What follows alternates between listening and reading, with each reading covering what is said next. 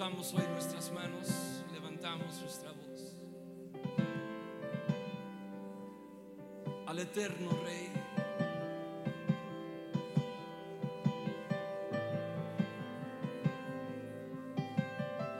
Declaramos tú eres santo Dios, eres incomparable.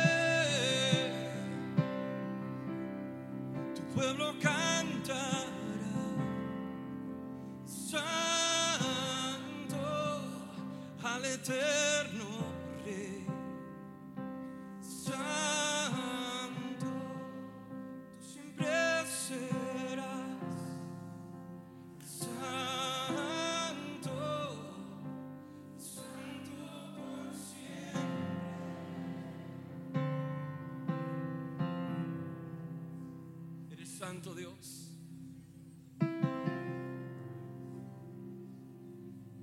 Eres santo Dios. Espíritu Santo, ven y háblanos en este momento. Queremos más de ti. Abrimos nuestro corazón. Habla tu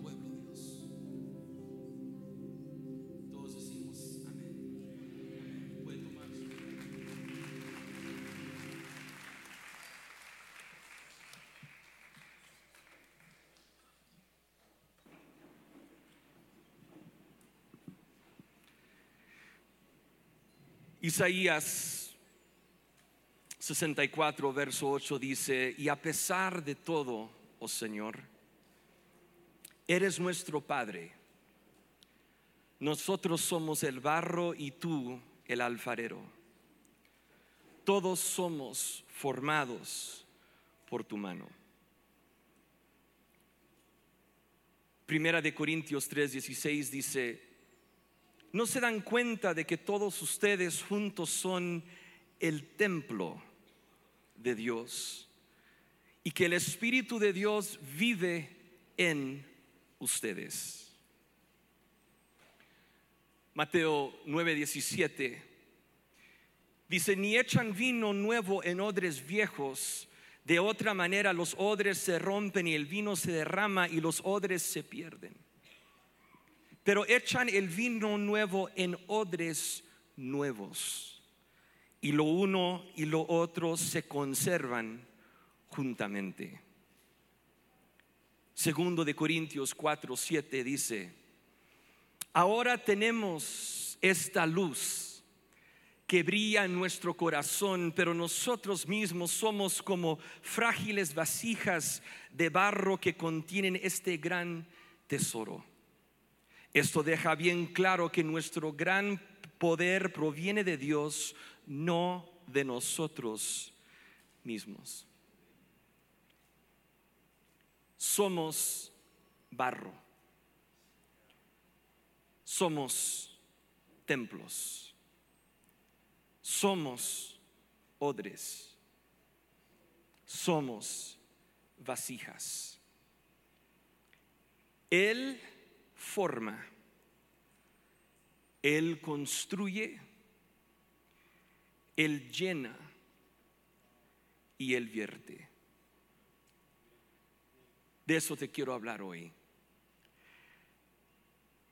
La cosa nueva que Dios quiere hacer en tu vida, en tu matrimonio, en tu familia, en tu ministerio, en tu iglesia. La cosa nueva que Dios quiere hacer no lo puede hacer en un odre viejo. No podemos pedir al Señor vino nuevo si no estamos dispuestos a ser convertidos en odres nuevos. Hace unos años compré una computadora muy parecida a esta. Y gracias a Dios nunca la dejé caer. Eh, nunca tuve ningún accidente con esa computadora. Y me funcionaba muy bien hasta cierto punto. Porque un día intenté bajar una nueva aplicación para usar en la computadora y cuando intenté instalar esa nueva aplicación, esa nueva cosa que yo quería hacer, apareció un mensaje en la computadora y decía, esta aplicación no se puede bajar con el sistema operativo que estás usando no es compatible. Necesitas actualizar tu sistema operativo. dije, ok, muy bien, eso no es complicado, yo sé cómo hacer eso. Entonces, intenté bajar el nuevo sistema operativo para mi computadora y falló.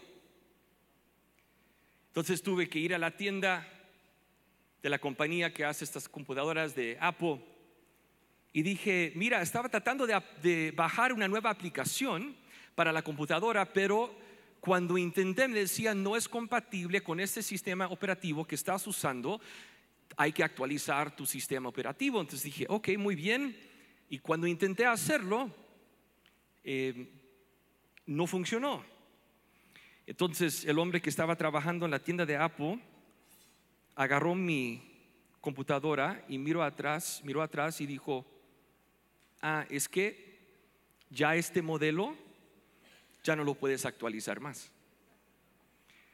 Llegó un momento donde ya no se puede actualizar, dice, la versión más reciente que tú puedes usar con esa computadora fue de hace tres años. Y dice, entonces, dije, pero mira, funciona muy bien, la pantalla está muy bien, las teclas funcionan muy bien, no hay ningún problema, todavía hay espacio en el disco duro. Dice, sí, yo sé, y sigue usándolo si quieres. Dice, pero la nueva aplicación que quieres usar no va a funcionar en esa computadora. Y pensé en estos versos que les he leído hoy porque hay cosas nuevas que Dios quiere bajar a nuestro sistema operativo que no van a funcionar en el odre viejo. Primero quiero hablarles del tema somos barro.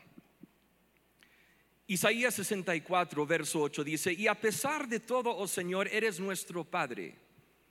Nosotros somos el barro y tú el alfarero, todos somos formados por tu mano. Vamos a analizar un par de palabras en este verso. A veces cuando leemos la Biblia lo, lo leemos muy rápido. Yo animo a cada persona a tener la disciplina de leer la Biblia todos los días en algún plan de lectura de la Biblia. Simultáneamente te animo a leer la Biblia bien despacio e ir profundo. Normalmente encuentro que la gente hace o una o, o la otra cosa y necesitamos hacer las dos cosas. Entre paréntesis, pastores, no podemos pastorear a una iglesia animándoles a ellos a leer la Biblia si el único momento que nosotros leemos la Biblia es cuando estamos estudiando para un sermón. Es fácil, yo sé que estamos ocupados. No, pastor, yo escucho la Biblia todos los días, tengo mi grupo de conexión, mi célula, tengo mis actividades, voy a conferencias. Eso es diferente. Tú y yo, antes de ser pastores y antes de ser líderes, somos cristianos, somos seguidores de Cristo y necesitamos hacer lo mismo que estamos animando a nuestras ovejas a hacer. Y es de buscar su presencia y buscar su palabra cada día. No para encontrar un sermón. Yo, yo me he caído en esa trampa. Como joven era caerme en la trampa que cada vez que me sentaba al piano para adorar, siempre quería escribir una canción. Y un día el Señor dijo, yo no quiero que intentes escribir una canción nomás, adórame. Y pastor, a veces necesitamos leer la Biblia para nosotros, no para un sermón. Entonces, te quiero animar en eso. Eso es gratis, es entre paréntesis. Ok. Entonces vamos a analizar, porque a veces leemos muy rápido ciertos versos. Y uno dice, ok, pues he escuchado ese sermón, pastor, yo he predicado sermones acerca de el alfarero y ser barro. Pero es interesante notar algunas palabras. Dice, y a pesar de todo, oh Señor, no es un accidente que dice Señor. Sin meternos en toda una clase de estudio de palabras y de hebreo, obviamente estamos en el Antiguo Testamento escrito en hebreo, y Isaías usa la palabra Señor, que fue eh, una traducción al inglés, eh, perdón, al español, de lo que son unas letras en el hebreo. Y, H, W, H. Que muchos, como no hay vocales ahí, lo pronuncian como Yahweh. Y después lo que quiere decir es de que Él será. También de esta palabra viene la palabra Adonai, Dios de todo el universo que a veces también lo vemos como la traducción, la palabra Señor. Pero cuando uno entiende cómo se usa esta palabra, las primeras veces que se usó esta palabra Señor, tiene un significado muy interesante. En Éxodo 3, verso 14, Dios hablando con Moisés dice, yo soy el que soy dile esto al pueblo de Israel, yo soy, me ha enviado a ustedes. Verso 15 dice, Dios también le dijo a Moisés, así dirás al pueblo de Israel, Yahweh, Dios de el Dios de sus antepasados, el Dios de Abraham, el Dios de Isaac, el Dios de Jacob, me ha enviado a ustedes. Este es mi nombre eterno, el nombre que deben recordar por todas las generaciones. Y esta palabra del hebreo, uno de sus significados es Yahweh, Asher Yahweh.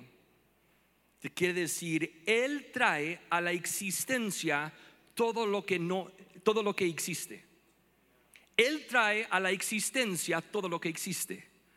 Romanos nos recuerda que todo lo que conocemos fue formado de parte de Dios. Él trae a la existencia todo lo que existe. Todo lo que somos es porque Dios decidió formarlo nosotros. Y Él puede ver lo que no existe todavía y puede moldearnos a llegar a esa realidad. Entonces, Jeremías, perdón, Isaías dice, Señor, a pesar de todo, oh Señor. ¿Y qué quiere decir Señor? Otro significado tal vez más común para nosotros entender es alguien o algo que tiene poder, autoridad o influencia, un maestro o gobernante.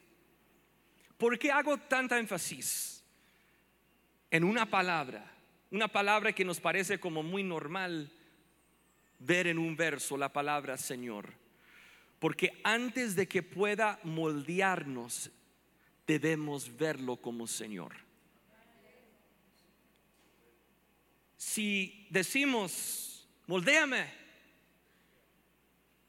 pero no le asignamos esa posición de autoridad, Señor, el que manda mi vida, el que trae a existencia todo lo que existe, la transformación va a ser muy limitada. Porque nosotros vamos a poner todos nuestros límites. No, pues eso no me parece. Somos barro. Romanos 14, 8 dice, si vivimos es para honrar al Señor y si morimos es para honrar al Señor. Entonces, tanto si vivimos como si morimos, pertenecemos al Señor. Cristo murió y resucitó con este propósito, ser Señor de los vivos y de los muertos. Somos barro. Él es el Señor de nuestra vida. Regresamos al verso 8. La siguiente frase dice, eres nuestro Padre. Él es Señor, Él gobierna, Él tiene la autoridad, Él manda. Y también Él es nuestro Padre. Primera de Corintios 8:6 dice, pero para nosotros hay un Dios, el Padre, por quien todas las cosas fueron creadas y para quien vivimos, y hay un Señor Jesucristo, por medio de quien todas las cosas fueron creadas y por medio de quien vivimos. Hicimos énfasis en que Él es Señor. ¿Por qué hago énfasis en que Él es Padre? Porque para saber a dónde vas, debes saber de dónde vienes. Tú tienes un creador, tú tienes un Padre. No hay ningún huérfano aquí. Porque todos hemos sido adoptados y podemos clamar, Abba Padre. Por eso Jesús cuando nos enseña cómo orar, lo primero que dice, Padre nuestro. Primera de Juan 3.1, miren con cuánto amor nos ama nuestro Padre que nos llama sus hijos. Y eso es lo que somos. Regresamos al verso 8, Isaías 64. Después de que dice Señor, después de que dice eres nuestro Padre, dice, nosotros somos el barro En Isaías 45, verso 9 dice, ¿qué aflicción les espera a los que discuten con su creador? ¿Acaso discute la olla de barro con su hacedor? ¿Reprocha el barro al que le da forma diciéndole, detente, lo estás haciendo mal? Exclama la olla, ¿qué torpe eres? Por supuesto que no. Yo creo que jamás hubiéramos pensado hace 20 años que íbamos a tener que estar contestando a una generación que no deben de argumentar con el Creador como los creó. La identidad de género es un ataque del enemigo para destruir la identidad de toda una generación. Y tenemos que recordar a un mundo perdido a un mundo que sí se siente como huérfanos, decirle, mira, tengo buenas noticias, tú has sido adoptado y tú tienes un padre y Él es tu creador. En vez de irte por otro rumbo de confusión, de perversión, deje que Dios sane esas heridas en ti y que restablece tu identidad de cómo Él te formó. Dice el verso 8, tú el alfarero. Nosotros somos el barro, tú el alfarero. En Jeremías 18, verso 1 dice, el Señor le dio otro mensaje a Jeremías, baja al taller del alfarero y ahí te hablaré. Así que hice lo que me dijo y encontré al alfarero trabajando en el torno. Pero la vasija que estaba formando no resultó como él esperaba. Así que lo aplastó y comenzó de nuevo. Nadie gritó amén. ¿Por qué? Porque no sabemos qué hacer con ese verso.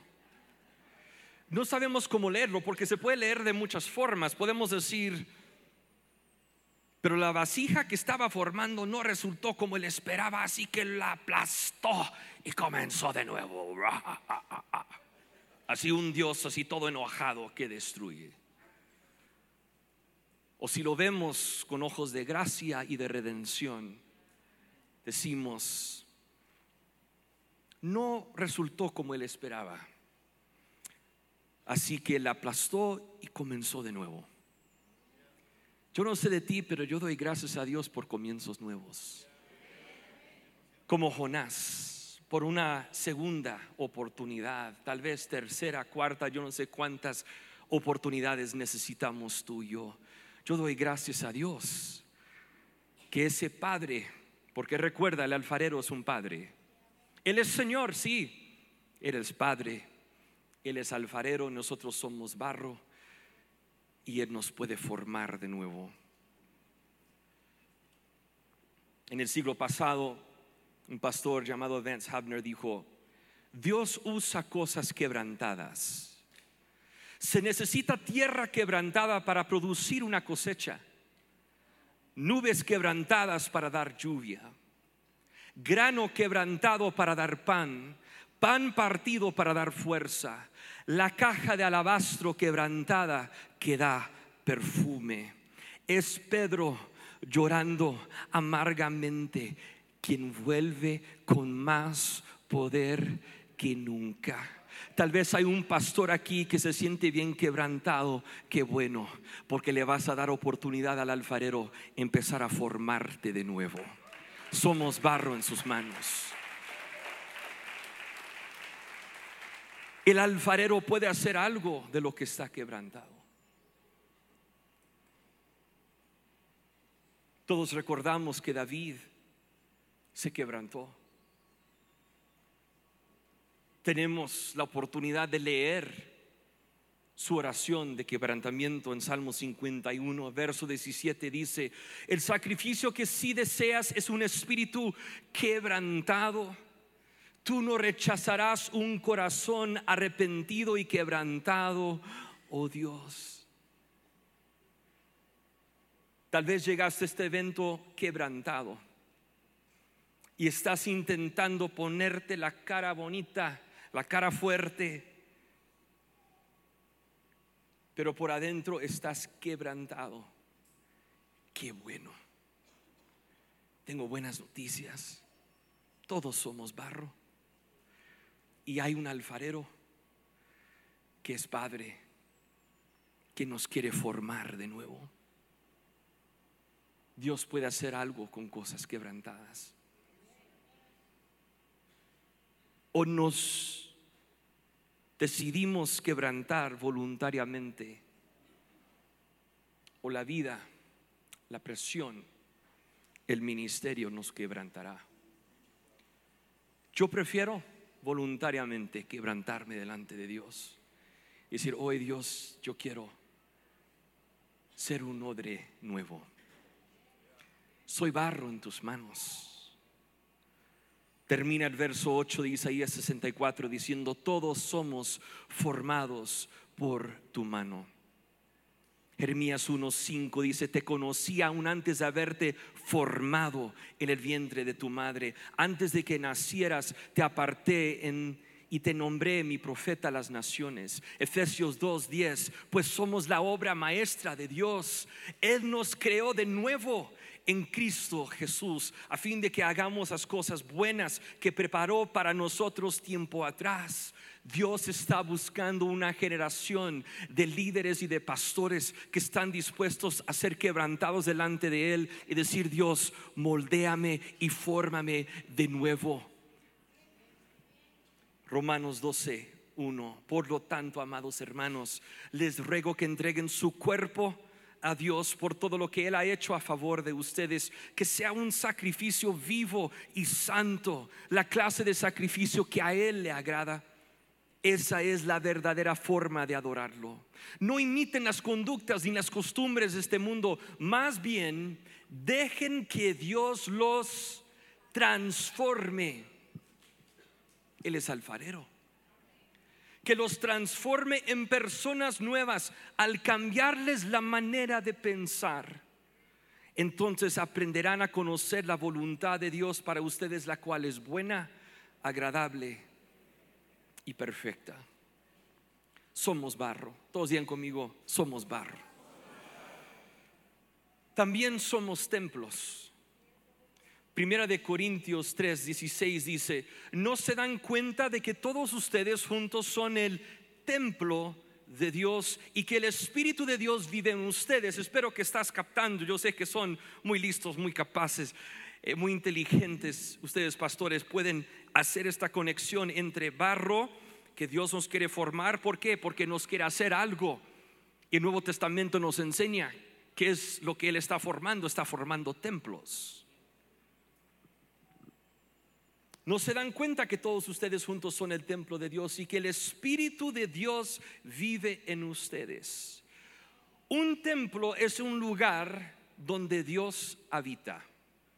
Y el deseo de Dios desde el principio era habitar con su creación.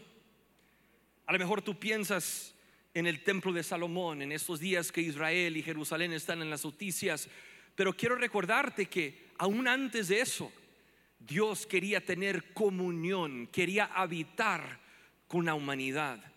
Comenzamos en Génesis capítulo 3, verso 8. Dice, cuando soplaba la brisa fresca de la tarde, el hombre y su esposa vieron al Señor Dios caminando por el huerto. Así que se, escondieron del Señor Dios entre los árboles. La triste realidad de que entró el pecado y se escondieron de Dios. Pero ¿por qué menciono este verso? Porque el patrón antes de que entró el pecado al mundo era comunión con Dios. Dios quiere habitar con nosotros. Después Dios levanta a un libertador para sacar su pueblo de esclavitud en Egipto. Y vemos el tabernáculo de Moisés. ¿Sabe lo primero que Dios da como instrucción cuando saca a su pueblo de esclavitud? Es de que, mira, quiero organizarlos porque quiero mandar mi presencia, quiero que experimenten mi presencia. Éxodo 25, verso 8, haz que los israelitas me construyan un santuario para que yo habite en medio de ellos. ¿Por qué? Porque somos templos. Después vemos el templo de Salomón. Primera de Crónicas 22, verso 9. Pero tendrás un hijo que será un hombre de paz. Le daré paz con sus enemigos de todas las tierras vecinas. Su nombre será Salomón y durante su reinado yo le daré a Israel paz y tranquilidad. Y vemos que se dedica el templo de Salomón.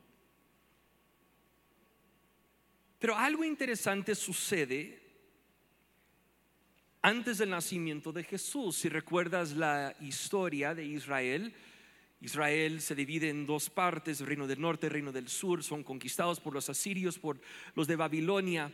Y en ese proceso muchas de las cosas que estaban en el templo o fueron robadas o fueron escondidas. No sabemos exactamente qué. Indiana Jones todavía lo sigue buscando no sabemos dónde están, incluyendo el arca del pacto. Yo creo que esto fue el plan de Dios.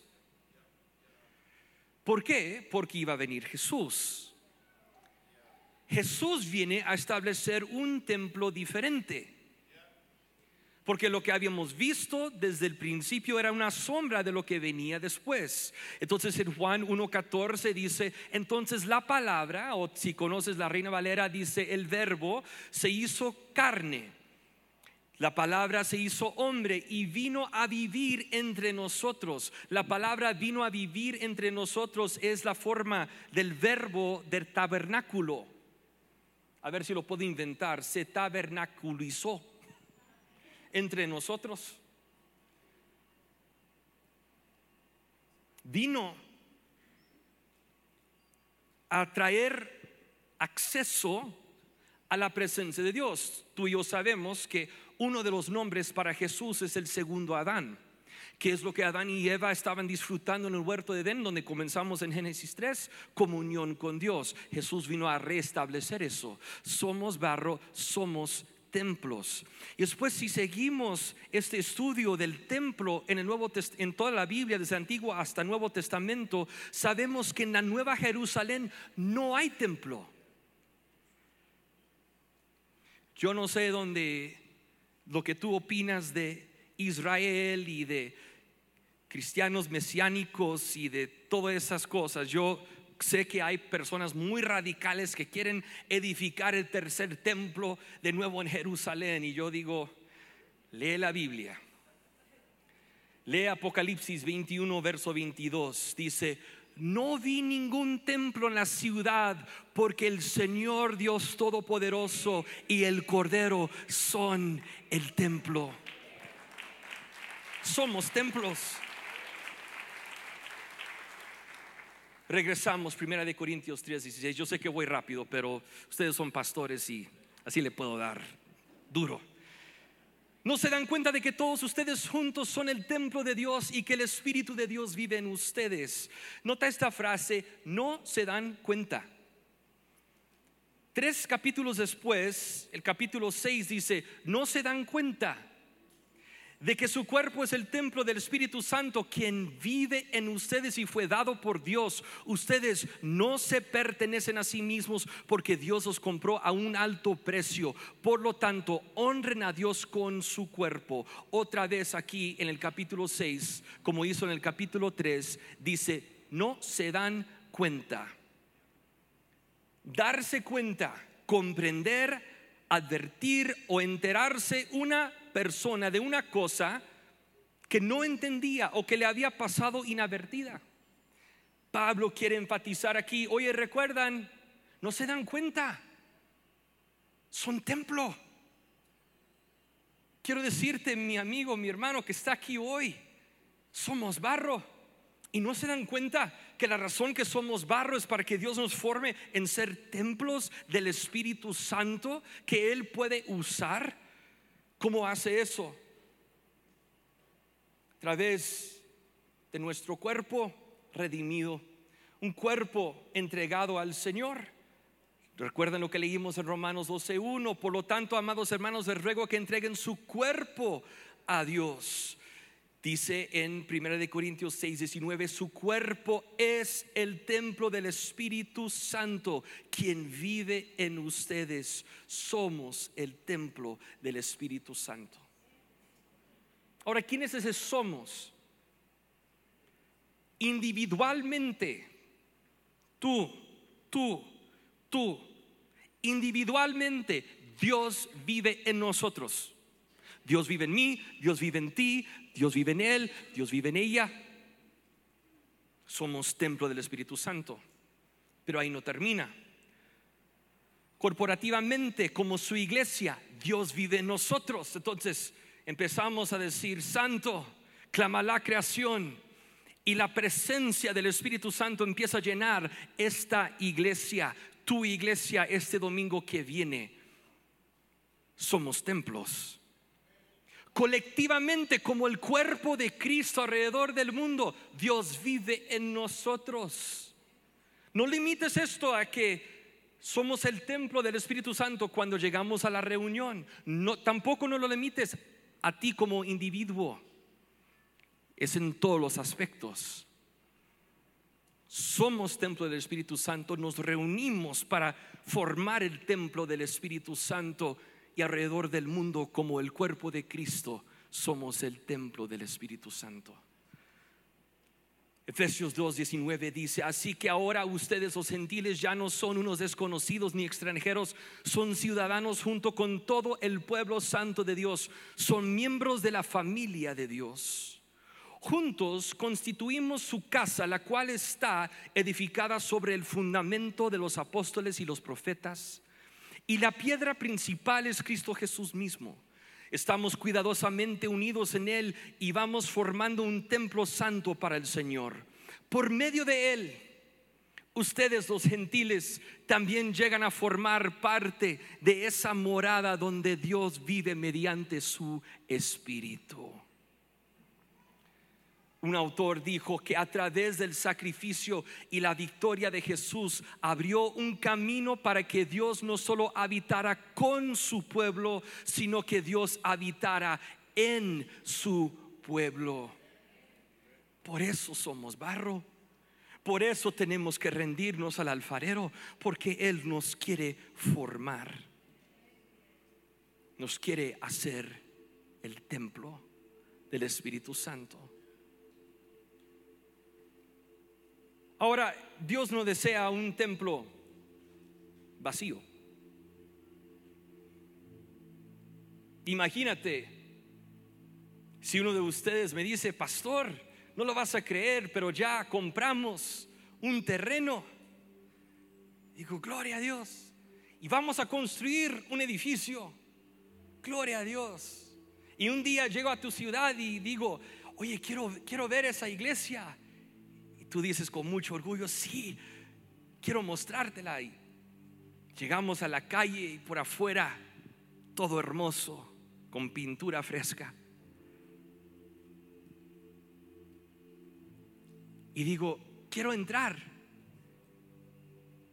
Y dices, oh no, no, no hay nada dentro. ¿Cómo que no hay nada dentro? No, pero mira qué edificio tenemos pero no se van a reunir aquí. No, no, no, no más. Queríamos tener un local, un edificio. Sería absurdo. No es cuestión solamente de decir, Dios, soy barro en tus manos, moldéame.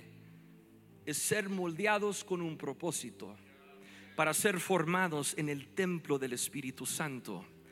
Y ese templo existe para un propósito para ser lleno del Espíritu Santo de Dios. ¿Por qué? Porque además de que somos barro, además de que somos templo, somos odres donde Dios quiere derramar vino nuevo. Cuando fue derramado el Espíritu Santo sabemos que hubo una conexión entre vino y el Espíritu Santo. Pedro tuvo que aclarar, no están borrachos, han recibido algo. Dios los ha hecho nacer de nuevo. El alfarero los ha formado de nuevo porque ahora van a contener este vino nuevo que es mi Espíritu Santo. ¿Con qué propósito? Para hacernos gordos espiritualmente. No más decir, dame más Dios, dame más. Y Dios dice, te quiero dar más y voy a derramar más, pero quiero que tú empieces también a derramar lo que yo te he dado a los demás. Por eso somos barro, por eso somos templos, por eso somos odres nuevos, porque queremos el vino nuevo, porque somos vasijas que Dios puede usar para derramar su gloria y su bendición a un mundo que tanto lo necesita. Ponte de pie conmigo. Padre Celestial, reconocemos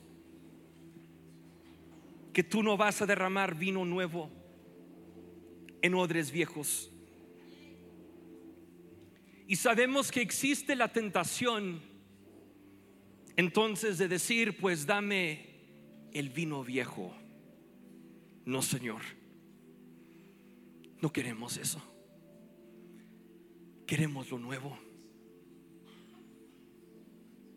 Y si tú tienes que quebrantar Lo que pensábamos nosotros que todavía funcionaba muy bien, pero hoy en día nos damos cuenta que la aplicación no funciona en ese sistema. Porque hay algo nuevo que tú quieres hacer. Hay algo nuevo que tú quieres hacer en nosotros, Dios. Haz tu obra en este momento. Podrías levantar tus manos conmigo hacia el cielo y decir, Señor, haz algo nuevo en mí hoy estoy dispuesto a quebrantarme delante de ti porque yo quiero ese vino nuevo. Moldéame. Padre, yo me quebranto delante de ti y te digo que te necesito, necesito más de ti. Quita de mí, Señor, orgullo. Quita, Señor, de nosotros como pastores motivos impuros. Deseo de la fama o del dinero o cualquier otra cosa que el enemigo puede usar para hacernos odres viejos. Hoy queremos ser formados de nuevo. Reconocemos que somos templo tuyo, Dios. Llénanos con tu Espíritu Santo. Puedes levantar tu voz conmigo y decir, Señor, lléname con tu Espíritu. Derrama vino nuevo en mi corazón en este momento. Te necesito, Dios, con todo mi corazón derrama vino nuevo. Y Señor, si tú lo derramas en mí, lo voy a derramar en los demás. Y así continúa este ciclo precioso, Señor, de tu Espíritu Santo que mueve entre nosotros. En el nombre de Cristo Jesús, decimos amén.